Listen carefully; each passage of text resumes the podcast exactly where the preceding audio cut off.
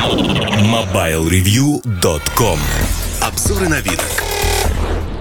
Всем привет, ребята. У нас сегодня обзор заочный. Заочный обзор. Ну, поговорим, поразмышляем про Microsoft Surface Duo. Линейка Surface. Вообще, Microsoft удивительная компания, конечно. Да, надо отдать ей должное, потому что Surface Duo это такой долгострой. Панай его задумал давным-давно. Предполагалось, что это будет то, что называется сегодня Windows 10X. То есть э, на такая мобильная версия, если хотите. А проект Андромеда стартовал, дай бог памяти, году так в 16-м. И вот этот проект долго-долго пилили. В 2018 году его должны были показать, не показали. Потом умер, ну, по дороге э, случилось много событий. Сандрай Пичай поменял... Слушайте, сейчас вот мы уйдем э, во взаимоотношениях Гугла и Microsoft, э, двух индусских ребят. Ну, не буду, наверное, уходить в это, это не суть важно.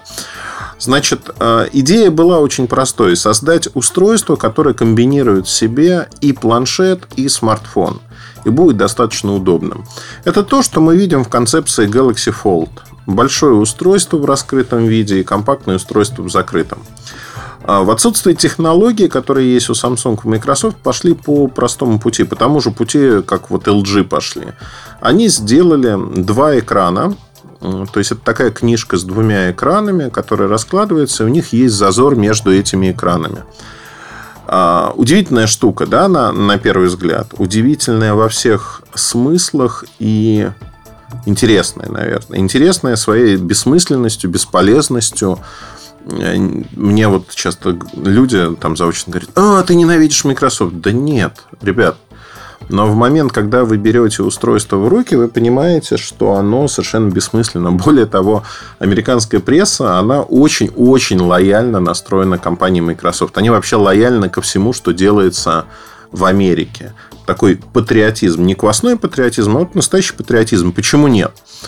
Но здесь э, даже они, матрица дала сбой, и они такие, а, не очень понятно зачем. И очень-очень аккуратно, да, аккуратно обходят острые углы.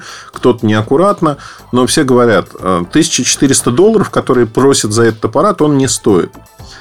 Я уверен, что вы видели этот аппарат, анонсированный в октябре 2019 года и поступивший в продажу вот только-только что, что называется. Два экрана. Два экрана белого цвета, корпус из Corning Gorilla Glass э, в сложенном состоянии. Он достаточно компактный, узенький. Помещается даже, наверное, в карман. В раскрытом состоянии а, тут интересно то, что в раскрытом состоянии он становится большим, но вот то, что между половинками существует зазор, конечно, это плохо.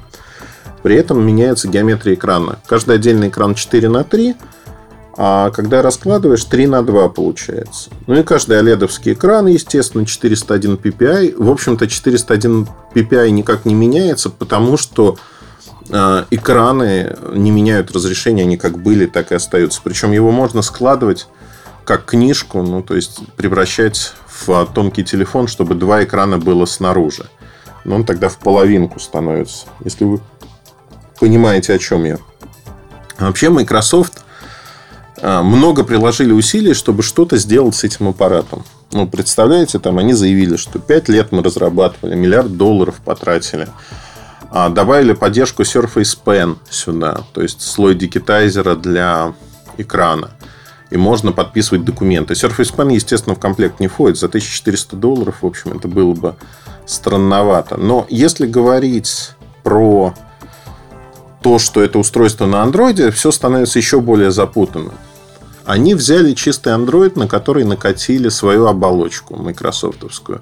Microsoft Launcher – Оболочка, мягко говоря, странная. Это сразу же остановило их от того, что можно использовать разные языки.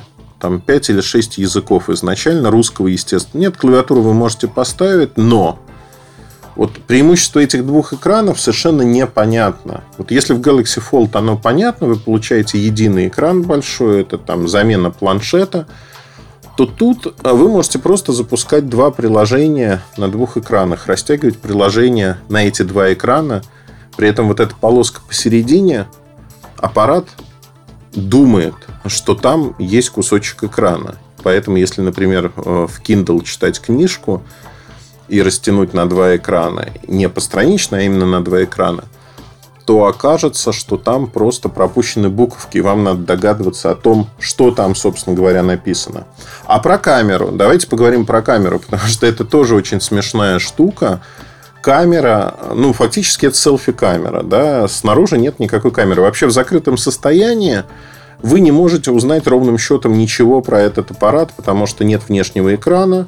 Вы можете услышать вибрацию, звонок, раскрыть его и дальше уже раскрыв, ответить на звонок, например.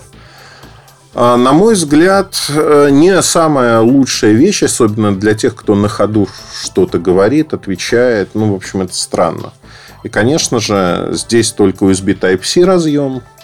Ну, в общем, вам нужно, что называется, подключать беспроводную гарнитуру. Камера, это селфи-камера 11 мегапикселей. И она, конечно, ужасна. Ужасна во всех смыслах. То есть, можно сказать, что в аппарате за 1400 долларов камеры нет, потому что форм-фактор не предполагает.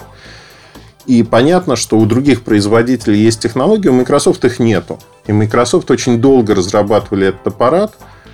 По исполнению он плох плохо, потому что технологические зазоры такие, ну вот даже датчик отпечатка боковой установлен так, что полное ощущение, что его ставили сикость-накость. Зазоры, пыль забивается, ну то есть неприятно.